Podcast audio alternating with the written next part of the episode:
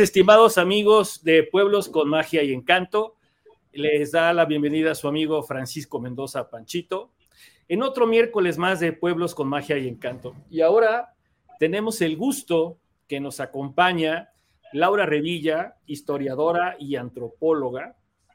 Eh, Laura estudió su carrera en Casalam, su maestría en Egipto, ya nos platicará el nombre de la universidad que tiene nombre Trabalenguas, y su doctorado en Alemania, que ese sí lo puede decir Brandenburgo.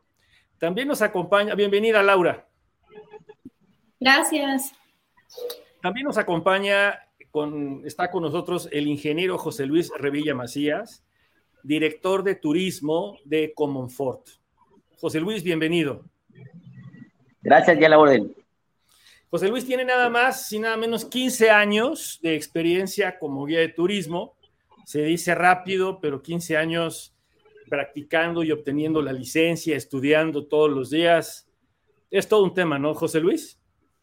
Sí, pero nada te cuesta trabajo cuando te apasiona el tema, cuando te involucras este, hasta el tuétano y, y lo haces por cariño. La verdad es que los maestros de historia que tuve en mi formación académica me despertaron este, el, amor por, por la historia de nuestro Pues orgullo y tradición como Fort, ¿no, José Luis? Así es. Este es, eh, es un lema que ahorita el, en el municipio se maneja como eslogan. A partir de, de, de todo ese patrimonio, legado cultural tangible e intangible que tenemos. Háblanos del patrimonio intangible, José Luis, por favor. Wow. Laurita ya no me dejará mentir y ella va a profundizar en el tema, pero el patrimonio intangible que tenemos los pueblos milenarios como Chamacuero, hoy como Foro, es extraordinario. La historia de Chamacuero se remite a 3.000 años y quiero decir que aquí tenemos, como decía en el video, tortillas ceremoniales, tenemos este, grandes festividades todo el año, tapetes tradicionales, cocina tradicional. Eh, estamos ubicados en la tierra donde se producen los mejores molcajetes del mundo, donde pasa el Camino Real, donde tenemos una serie de haciendas, capillas indígenas, uno de los santuarios donde se venera a la Virgen de los Remedios. Eh, tenemos una de las seis presas más limpias del país. En fin, este, eh, un santuario de sopilotes, por ejemplo. Eh, estamos ubicados en la frontera norte de Mesoamérica, en el centro del país. Y también eso históricamente y geográficamente en la frontera norte del eje neovolcánico, que es una franja de volcanes de 200 kilómetros de ancho que corta la República Mexicana por la mitad de costa a costa y de la cual sacamos el basalto para hacer los molcajetes. Para abrir bocas. No, no, bueno, lo que pasa es que cuando uno va en la carretera y pasas a un lado de Comonfort, ves una cantidad de locales y de puestos vendiendo lo que yo le llamo las licuadoras prehispánicas, ¿no? Porque este... 150 negocios en esa calle. Fíjate nada más, cientos y todos, y todos en el mismo giro, ¿no? O con diferente... Diferentes giros, este, hay cantera, madera, latón, pewter, macetones de, barro y por supuesto los molcajetes, que, bueno, se ha desatado una serie de innovaciones sí. y van hasta pequeños aretes y dijes, prendedores, en fin. Este, es maravilloso lo que se está despertando por parte de nuestros artesanos, que son mineros, que son herreros y que son artesanos o escultores de esta piedra que hacen obras únicas. ¿Qué, hace a Comonfort Pueblo Mágico? ¿Qué lo, qué lo, ¿Desde cuándo son Pueblo Mágico? En el 2018, 11 de octubre del 2018, en Morelia, Michoacán. Fuimos el tercer pueblo mencionado en, esa, en ese lote de pueblos mágicos que se entregó a final del sexenio pasado llevamos, este, vamos a cumplir cuatro años de ese pueblo mágico. Y bueno, eh, nos ha, hecho falta más punch, más empuje, para consolidar a Comonfort como destino turístico. ¿Por qué? ¿Qué, eh, crees que le haga falta a Comonfort en ese aspecto? Yo creo que ha faltado un poco más de trabajo, donde se permee la cultura, la cultura en la sociedad, la capacitación a la gente. Yo creo que ese es el punto más importante que tenemos que, que, trabajar. Ok, ok. Eh, Laura, la historia de Comonfort. ¿Por qué se llama Comonfort? Pues Comonfort se remota, como dijo, em, desde hace más de 3.000 años de historia. Em, empezó siendo una zona geográfica muy importante eh, donde habitaban chichimecas. Y, es la zona límite eh, de Mesoamérica. Es muy importante, es una zona estratégica. Em, y yo creo que lo, importante de aquí es que se mantienen eh, tradiciones prehispánicas, em, que, a pesar de la colonia, de, la llegada de los españoles, em, estas, esta historia prehispánica no, no dejó de, existir. Hoy, en día sigue, es, está, es continua y se puede observar mucho patrimonio decolonial que ha sobrevivido la poscolonia. Y, eso es muy, muy relevante de la zona. Ok, muy bien, Laura. Este, contestando, contestando la pregunta de, por qué Comonfort si antes era chamacuero. Exacto. aquí asesinaron en 1863 a quien fue un general poblano eh, que llegó a ser presidente de la República, con mamitis y con curitis. para acabar pronto. Diez años después eh, se le solicita al Congreso del Estado que le llamen de, de Chamacuero, de San Francisco de Chamacuero a Chamacuero de Comonfort y alrededor de 1930 le quedó nada más como Comonfort. Pero esto es la tierra del ilustre eh, personaje, el ilustre, el, el comonforense más importante o chamacuerense en su momento, fue el doctor José María Luis Mora, que es padre del liberalismo en México. Ok. bueno, también podemos hablar mucho de él, porque también tenemos personajes importantes. Oh, Por ejemplo, te, puedo decir que en este pueblo hace más de 200 años, 220 años, se escribió el primer libro de cuentos infantiles que hubo en América. Y eso poca gente lo sabe, más que ustedes, poca gente lo sabe. Así es. Es, un orgullo. El primer libro de cuentos infantiles no se escribió en Nueva York, en Washington, eh, en, la Ciudad de México, en Querétaro, en Morelia, es más, en San Miguel de Allende o Celaya, no, se escribió en mi pueblo. en Chabacuero, sí, por un sacerdote, un sacerdote que nació en Salvatierra. El sacerdote se llamó José Ignacio Basurto. Basurto estudió en el seminario de Morelia con Hidalgo. A Hidalgo el seminario le despertó ideas de insurgencia, a Basurto ideas de docencia.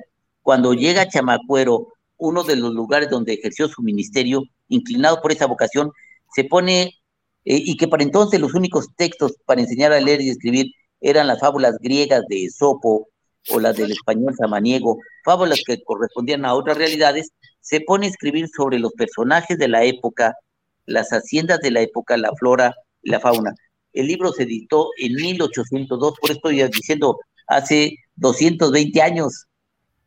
A partir, de, a partir, de, esa época se convierte en el primer libro de cuentos infantiles que se escribió en el continente americano. Oye, ¿y hay un museo del cuento en Comonfort?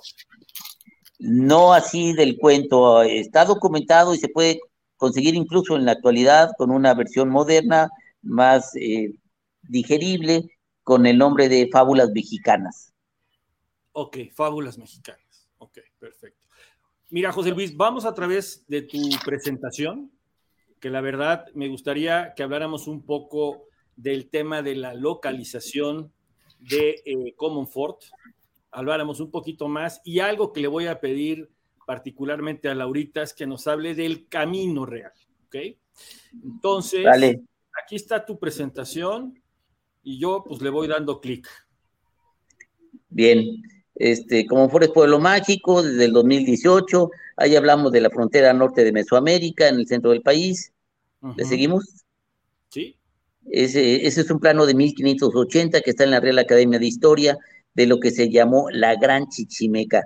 Los aztecas hasta acá llegaban y le decían Chichimecatlayi. De aquí este, hacia el norte, Aridoamérica, y de aquí hasta Panamá, Mesoamérica. Y ahí viene reflejado esa gran nación chichimeca en ese plano. ¿Le seguimos? Sí. El, camino real más largo del mundo por el rey de España, y eso se lo dejo a Laurita, este, pasa por mi pueblo eh, y lo atraviesa de, norte, de sur a norte, 30 kilómetros, y mm, va desde el Zócalo de la Ciudad de México, desde Santo Domingo, y llega hasta Santa Fe, Nuevo México, que era el límite de la Nueva España. Pero este tema ya dijiste que para Laurita, Tantán. No, ¿sabes qué pasa? Sí, a ver, Laurita, este, perdón.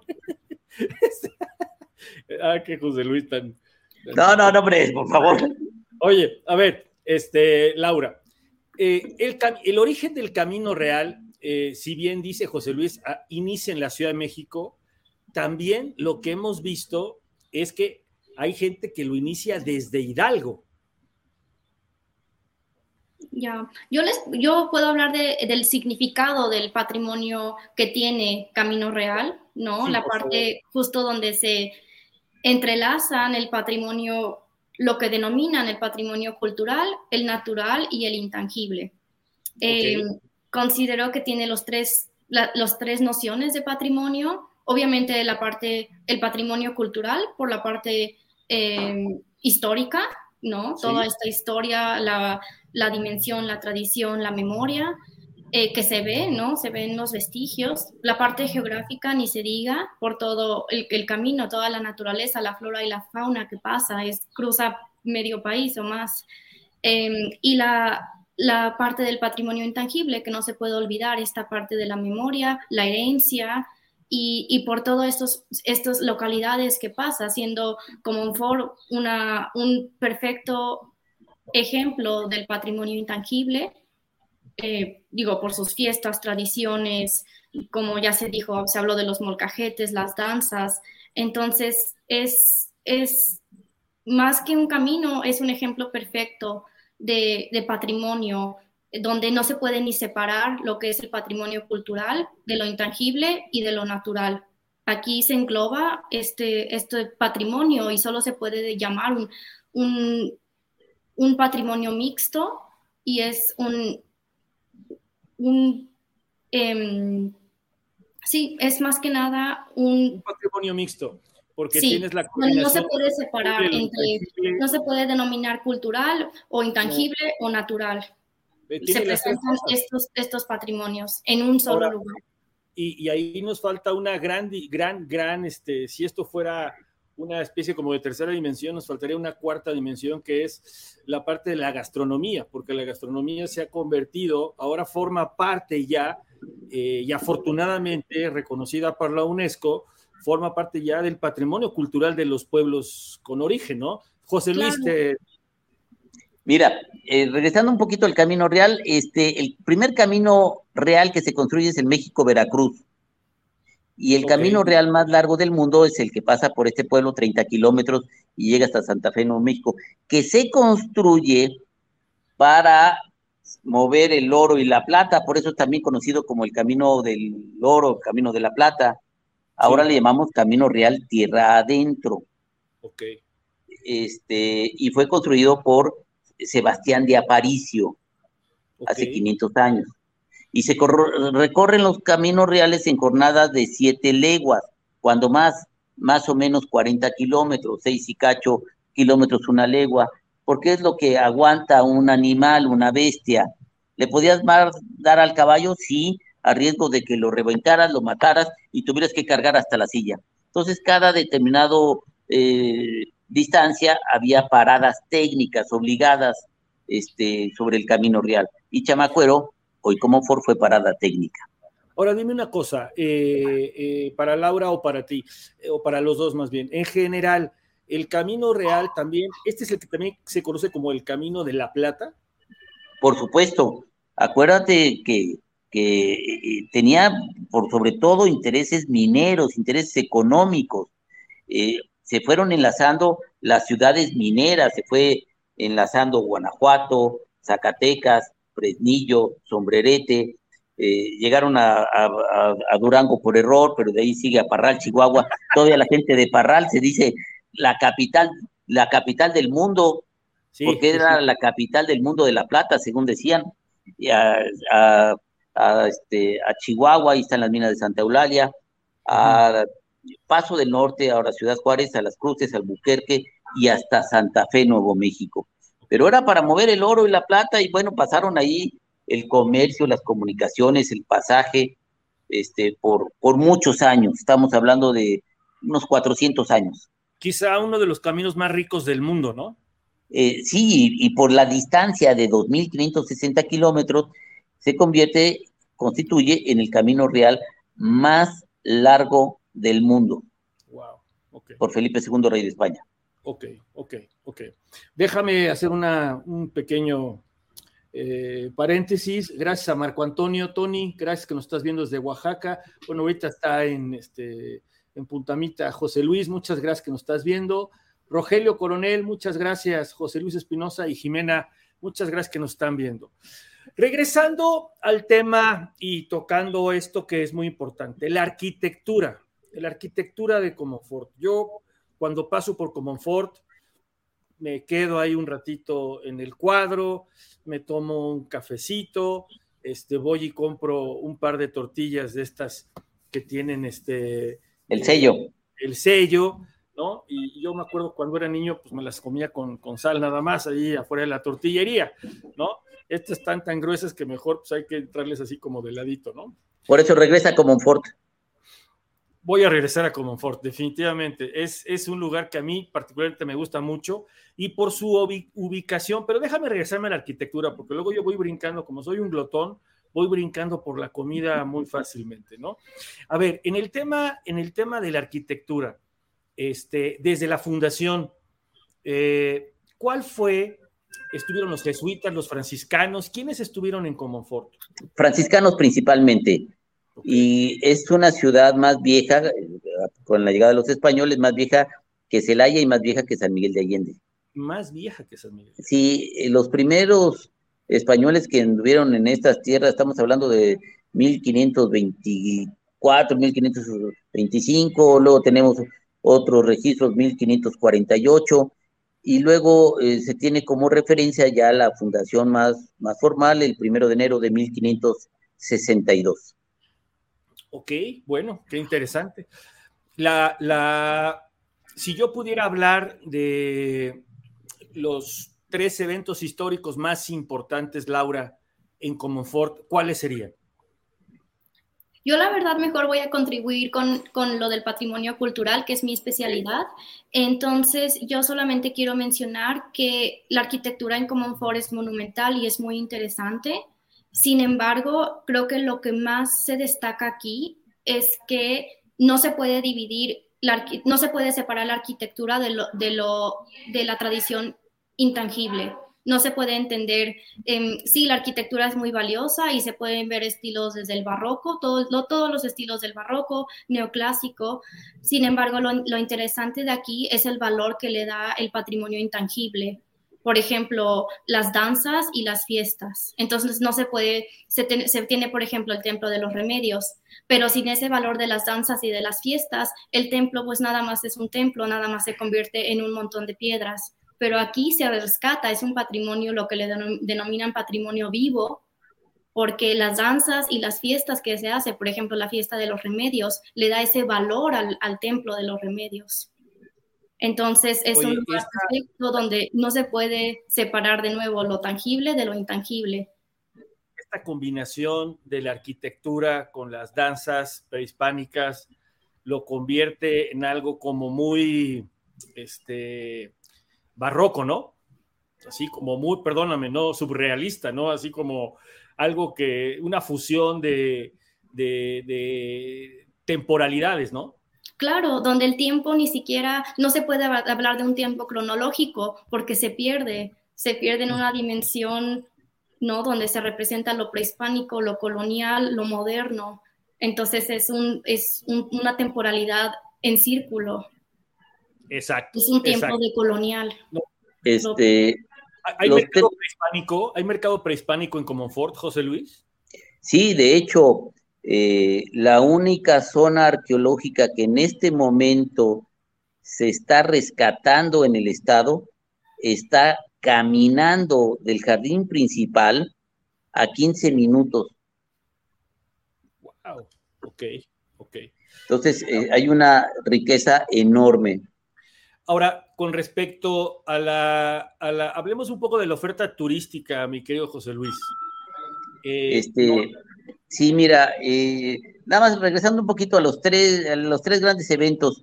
Hace tres mil años había gente aquí haciendo su vida, eh, no comiendo y, con las comunidades que actualmente tenemos, pero, pero hace tres mil años. Y como pateando un bote se pasaron dos mil quinientos años y hace 500 años, en números redondos, llegaron los españoles. Ese es el primer punto de inflexión en esta tierra maravillosa, donde había agua, limas, aguacates que tienen 5.000 años en nuestro país, aquí obviamente.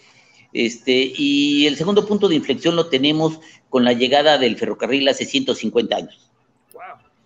El tercer, siguiendo el camino real. Claro. Y que era la guía para la construcción del ferrocarril. Y el tercer punto lo tenemos en la actualidad, donde tenemos un nuevo desarrollo, donde no nada más hay agricultura y hay una ganadería pequeña, pero hay ganadería y hay un fuerte comercio, pero también hay ya un proceso de industrialización, donde tenemos eh, franceses, alemanes y japoneses eh, aquí y donde tenemos una terminal de transporte multimodal que va para Puerto Interior más el título Pueblo Mágico. O sea, yo creo que en este momento estamos viviendo el tercer punto de inflexión, de inflexión en el desarrollo del municipio. Eh, y, bueno, con una riqueza, como decía Laura, extraordinaria y en, las eh, este, iglesias tenemos cinco retablos de oro, cuatro en la parroquia, por ejemplo, de los remedios, cinco retablos, tres estilos diferentes y como fuera es una joya del arte barroco en México. Tenemos una pintura, y en la parte intangible también, monumental, un óleo sobre tela de 60 metros cuadrados, realizado por Miguel Cabrera, que fue el pintor más importante en la época de la colonia y fue el pintor de los cuadros de Sor Juana Inés de la Cruz, el pintor más productivo en Vírgenes de, Guadalupe y por supuesto de San Juan Diego. Entonces tenemos una parte de ese patrimonio intangible que, nosotros mismos a veces aquí ni lo valoramos.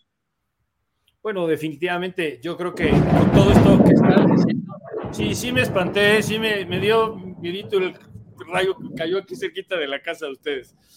Oye, este, sí es que me, como que me cisqué, pero bueno, este, Oye, pero a ver, en, e, este tema de, este patrimonio, eh, ¿se ha desarrollado algún turismo eh, histórico, arquitectónico? ¿Qué tipo de turismo tienes desarrollado alrededor de Comonfort, José Luis? Mira, principalmente el, turismo cultural. Ok. El turismo religioso. El turismo de aventura. Ok. Eh, y también, obviamente, el turismo gastronómico. Quiero decirte, por ejemplo, que tenemos el viñedo más grande del estado y la vinícola más bonita que yo he conocido, es más, ni las de Querétaro le llega, por ejemplo. Ni las de San Miguel. Ni las de San Miguel. Ok, esta, este, viendo, viendo un poco el, el video y documentando para el programa, me, me, di cuenta de este viñedo. ¿Qué hay alrededor de este viñedo? ¿Qué actividades hay en ese viñedo que hoy la gente que nos está viendo pueda decir, yo voy a tomar mi carro, me voy el viernes a mediodía para Comonfort y, y qué voy a hacer en Comonfort? Voy al viñedo, ¿qué más voy a hacer en Comonfort? Bueno, tienes muchas opciones. Primero quiero decirte que en la parte norte está ese viñedo, pero es un viñedo con otro hermanado en la parte norte eh, con el viñedo Los Remedios. Tenemos dos viñedos que dan la bienvenida a la gente que viene de, San Miguel para acá. Quiero decirte, estamos con cuatro carriles a unos 20 minutos eh, al sur de San Miguel de Allende y cuatro carriles de unos 20 minutos al, al norte de Celaya. Entonces tenemos una extraordinaria ubicación, infraestructura, carretera y maravilloso clima. Entonces, podemos conocer una fábrica de casimires clase mundial, podemos caminar por un viñedo y nos platican eh, la experiencia de la, de la, producción, de las catas y, los maridajes y distintas eh, opciones este, eh, de recorridos.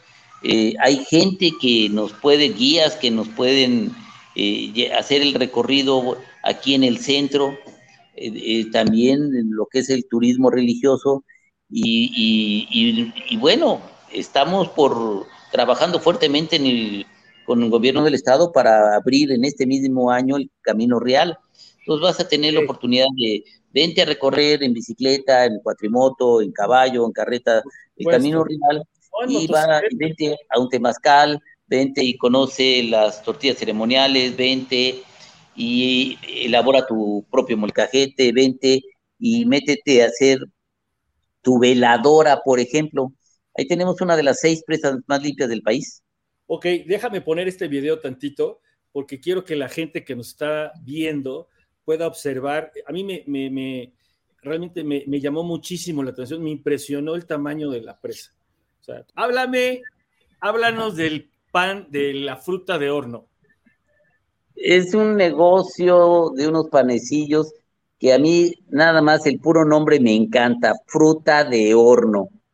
Los panes de pasta hojaldrada, este, se trabajan en un horno rústico eh, desde hace 130 años por la familia Centeno, lo mismo que las nieves, entonces este, se ponen aquí alrededor del jardín y es una delicia, es, tienes que probar la fruta de horno, los rosquetes y las nieves de manera obligada. O sea, de plano, entonces es como uno de los eh, parte del turismo, eh, lo que uno puede encontrar, yo me imagino una tarde. ¿Cómo es una tarde, un sábado en la tarde en Comonfort, José Luis? Bueno, decía que tienes un lugar maravilloso y, puedes salir a caminar con confianza. Y tenemos eh, una ciclopista y tenemos este, los recorridos y, y te puedes sentar en el jardín a disfrutar una eh, una nieve, una fruta de horno, y es, es un pueblo clásico del Bajío con mucho sabor. Entonces, este, puedes salir a caminar en familia. Este, tenemos una oferta hotelar en este momento de cerca de ya de 200 habitaciones. Este, pero están en construcción nuevas, nuevas, este, eh, nuevos hoteles en diferentes categorías, ¿no? Boutiques. De diferentes categorías, definitivamente. Y, bueno, ya están programados unos hoteles de gran turismo y boutiques. Entonces, este, es interesante. Y bueno, pues por supuesto que, que si tienes ánimo, te esperamos en Terraza 5 a este, echarte una lipuz. Por no, uno, ¿por qué uno? No, no, ya me está dando, ya me está dando Aquí la tarde en la Ciudad de México está muy tequilera, muy mezcalera tú. Oye. Muy bien. Por cierto, este, vamos aquí en este, en este pueblo, vamos, estamos trabajando seriamente en la denominación de origen del mezcal. No me digas. Estamos buscando la denominación de origen del mezcal. Y mira, si tienes hambre, ahí te va. ¿Qué te parece una gordita de maíz martajado, donde todavía truena el granito del maíz, con doble requesón, en cuatro, con guacamole y una copa de mezcal. No, ¿Te gusta brutal. No, brutal, brutal. como para estar este sábado allá. Lo, puedes tener acá. Como para estar este sábado allá, porque pues aquí no lo venden. Hay que ir solamente. Por, supuesto. Oye, no. Oye, a ver, platícame más de la comida, platícame más de esta gastronomía de Comonfort que, como que, es que es chistoso porque veo los comentarios que, nos están enviando. Te manda saludos. Eh, Richard dice: Vamos por las gorditas. Perfecto, vamos, mi Richard. Este sabadín si quieren. Eh, Fren Francisco te dice: Excelente video. Este, Giancarlo dice que pasa el sábado por la gordita y el mezcal. Eh, Karina Nieto, bueno, ya te mandó saludar. Y bueno, Jaime Besauri también te manda un saludo. Este, a ver, eh, vamos a terminar con el tema de la comida, porque no, me puedo quedar así. Me, va a dar algo. ¿Qué más? ¿Qué, otra cosa hay que probar en O sea, yo voy a Comonfort la primera vez que llego, la gordita, el mezcal, eh, la fruta de horno eh, y además las nieves. ¿Y además qué? Mira, tenemos unos aguacates criollos que es de cáscara de papel, te la puedes echar al taco el aguacate con todo y cáscara para acabar pronto. Más dicen que es bueno para evitar hasta lombrices de ese tamaño. De veras, eso es, es una creencia popular de toda la vida. Este, Buenísimo. Eh, es un aguacate que parece mantequilla. Eh, tenemos unos rosquetes, que es una eh, como galleta en forma de anillo, de unos 10 centímetros, de azúcar glass y limón. Te aseguro que como el anuncio de las abritas, no puedes comer solo una. A la hora del café, con un rosquete, wow, espectacular. Pero quiero decirte que si bien este, tenemos muchas carencias, eh, tenemos unas carnitas extraordinarias. Te puedo decir que la gente de San Miguel y de Celaya vienen por muchos insumos de carne, de pollo, este, vienen aquí a Comonfort por la calidad y por el precio. Es como un centro de consumo entonces, parte de la cadena de suministro. Sí, así es. Entonces, este, vale la pena, eh, estamos a tres horas de la Ciudad de México. Fíjate que cuatro carriles.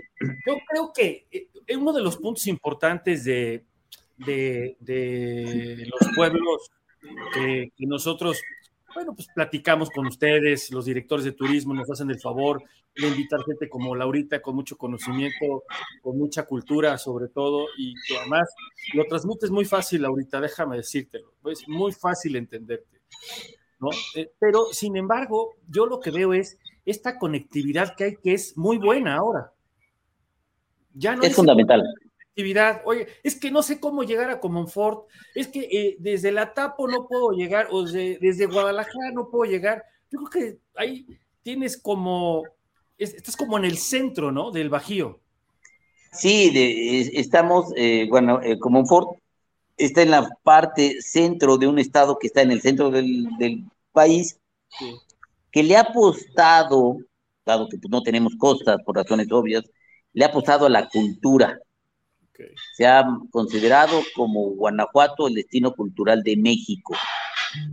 Y tenemos con qué responder. No, totalmente. Tenemos, imagínate que tenemos en Guanajuato dos ciudades patrimonio cultural de la humanidad. Es el único estado con dos ciudades con esa categoría. Tenemos seis pueblos mágicos. Tenemos cinco zonas arqueológicas en el estado. Y primero Dios, eh, al término de esta administración, tendríamos la sexta ya en función. Si fuimos el sexto pueblo mágico, también tendríamos la sexta zona arqueológica en el estado de Guanajuato. Ok, oye, a ver, platícame, me quiero regresar un poco al turismo de aventura el turismo de aventura lo tienes enfocado a los tours sobre el camino real y sobre qué más. Eh, alrededor de la presa de Neutla. ¿Qué quieres? Caballos, bicicletas. Y ahí, y ahí tienes para la oferta gastronómica para comer. ¿Kayaks también hay? Sí hay kayaks, este, como todo, sujeto a mejoras y, hay que hacer allí algún trabajo todavía con, con, la, con los ejidatarios. Es, parte de la tarea que tenemos pendiente. Estamos en, en la elaboración de las cadenas productivas y las rutas y circuitos. Es un momento muy importante, muy de trabajo muy intenso que tenemos en, en el área de turismo. O sea, en, en, pocas palabras, es el momento de visitar Comonfort en estas vacaciones de verano, disfrutar de las carnitas, disfrutar de las gorditas, del mezcal, de la fruta de horno, de ah. las rosquetas, de las nieves. Oye, las nieves, platícame del café. ¿Qué tal es el ah. café Comonfort? Porque muchos de los que nos están viendo son súper cafeteros, ¿eh? bueno, no, no, no nos caracterizamos, eso sí, por producción de café, no, no tenemos esa. No es lo de nosotros, aquí nada más lo compramos y nos lo tomamos. Perfecto, muy bien, muy bien. Oye, esto del mezcal me llamó la atención. Entonces, quiere decir que hay una competencia por obtener la denominación de origen. Sí, hay 10 estados productores de mezcal. eh, y de los 10 estados, en este momento, el estado de, Guanajuato es el que menos produce. Eh, hace aproximadamente seis años se solicitó eh, una ampliación territorial para que nos llegara esa denominación de origen y la estamos rescatando, estamos retomando ese punto. Eh, quiero decir que hace aproximadamente 270 años, ahí está documentado, aquí se tomaba, se pisteaba, como digo, se pisteaba mezcal. Y también todavía decimos igual. todavía pisteamos, todavía pisteamos. Eh, se pisteaba mezcal y cuando estaba prohibido, entonces el, el productor del lado de Jalpilla, la parte poniente de aquí de Comonfort, cuando traía sus tambos, barriles con, con mezcal, lo agarró una patrulla realista. ¿Cómo le, ¿A dónde lleva eso? No, pues se lo llevo allá a mi jefe, al, al alcalde. El alcalde dice, no, es más, ni lo conozco. Y obviamente, pues, la cuerda se rompe por la parte más delgada, lo ejecutaron. Afortunadamente, ya no se ejecuta a nadie por producir, ahorita le llamamos destilado de agave, pero vamos por la denominación de origen del mezcal. Ok, me parece brutal y ojalá y realmente la puedan obtener porque sí, sería muy triste ver la, denominación de origen en, Japón o en China, ¿no? Este, claro. Verlo ahí. Eh, mi querida Laura, platícanos de esto que, ok, a ver, este, platícanos. Francisco, para que no me acalambres ahí a Laurita que, que está recuperando de... no, me la calambres, hombre. Eh, eh, este, quiero decirte que ese, ese es el único códice del Estado, que es el códice eh, llamado el Códice Chamacuero, que habla del proceso de conquista y evangelización, que fue brutal, brutal, este, donde los chichimecas eran destazados, ahí vienen, este, es impactante eh, cómo, cómo, cómo era la guerra chichimeca que se llevó 70 años, y que, bueno, también hay aproximadamente 70 naciones chichimecas. Los eh, cheroquis, apaches, comanches, y trabajos eran chichimecas. Los rarámuris de Chihuahua, chichimecas. Los yaquis mayos de Sinaloa y Sonora, chichimecas. Aquí tenemos pames y guamares. Y esos pames y guamares vienen ahí documentados en el Código Chamacuero, que está en Zamora, Michoacán, en el Colmich ahí se puede visitar. Por supuesto que se puede visitar. La joya del Colmich, la joya del, del colegio de Michoacán es el Códice Chamacuero, que ha dado material, según el rector, a más de 2.500 trabajos de investigación. Y bueno, eh, era, era brutal lo, que se ve ahí. Yo he tenido oportunidad de, estar ahí dos veces, se, puede conseguir ya en internet, eh, de chamacuero, pero como dicen ahí, los perros ladraban, los caballos le relinchaban y hasta los soldados se orinaban en los pantalones. De todo lo que se iba a vivir. Ahí eh, aparece la vida de Pedro Martín de Toro, un pacificador guachichín, que le decían el diablo porque no le tenía miedo a la muerte. Desde aquí iba a pacificar a Durango, mil soldados de mil, con tambor, clarín y pífano. El pífano era una flautita muy transversa con un sonido muy agudo. Cuando eh, tocaban el pífano, agarren, se va a correr la sangre, no hay vuelta para atrás. Entonces es, es muy interesante ese, ese, ese códice chamacuero. Y rumbo al tema de, Cinco retablos de oro, cuatro en la parroquia, uno en el Templo de los Remedios, cinco retablos de oro, tres estilos diferentes como Ford, joya del barroco en México. Del lado derecho, ahí, ahí el auditorio está viendo eh, una porción de un retablo que tiene un espejo.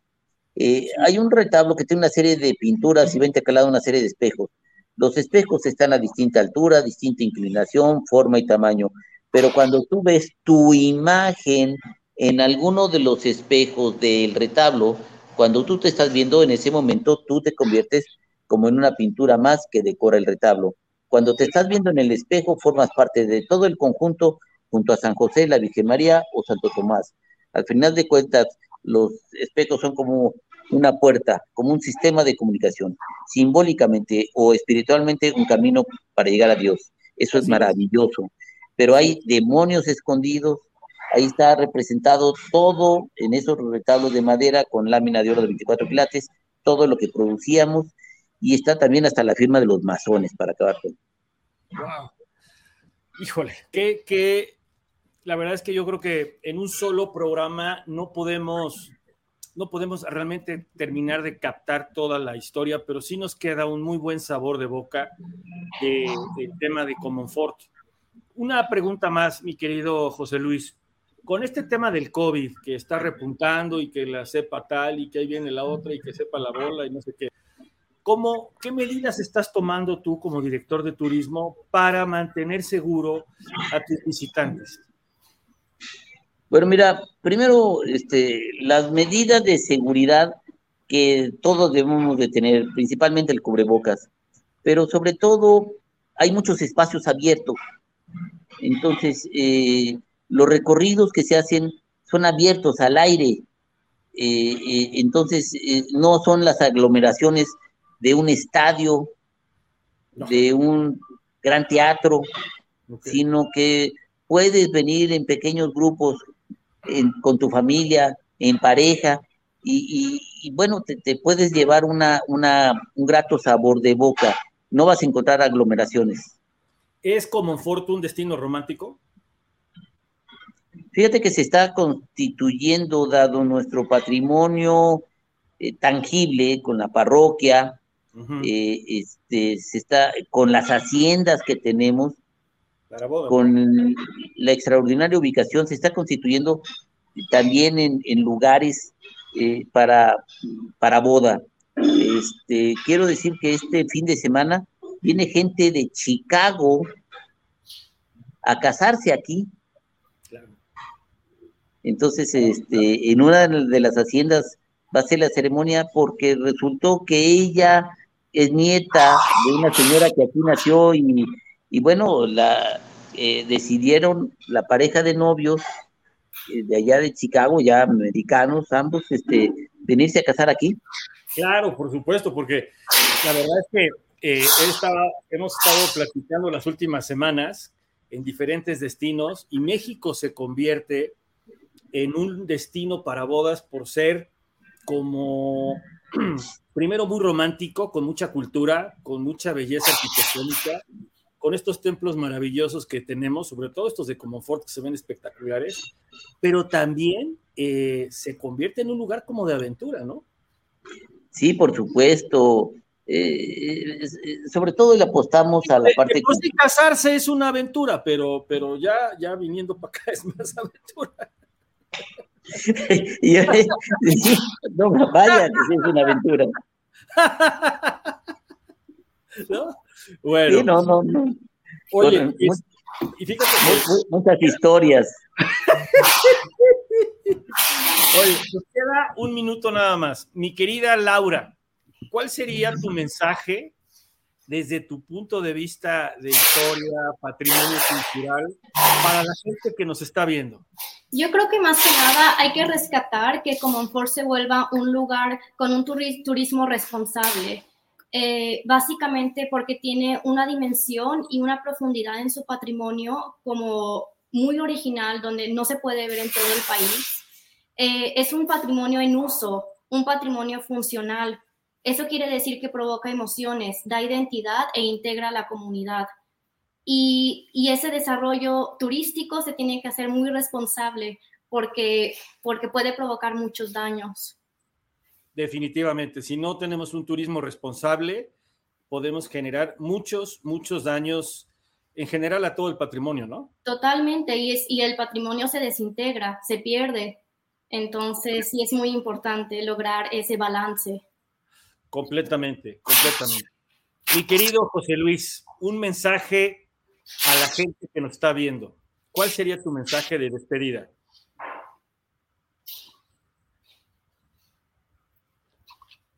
La historia de nuestros pueblos se ha contado pocas veces porque generalmente como, como raza no leemos y si no leemos no nos documentamos y si no estamos documentados nosotros mismos no nos valoramos. pero el patrimonio que tenemos aquí es maravilloso y que nos corresponde con responsabilidad, siguiendo los criterios de sostenibilidad, cuidando el medio ambiente, la inclusión social, el desarrollo de las comunidades y por supuesto que, aporte recursos para, para la economía del pueblo, lo que tenemos que estar cuidando en, en su conjunto. Vengan a Comonfort, los invitamos. En la Dirección de Turismo del municipio los esperamos.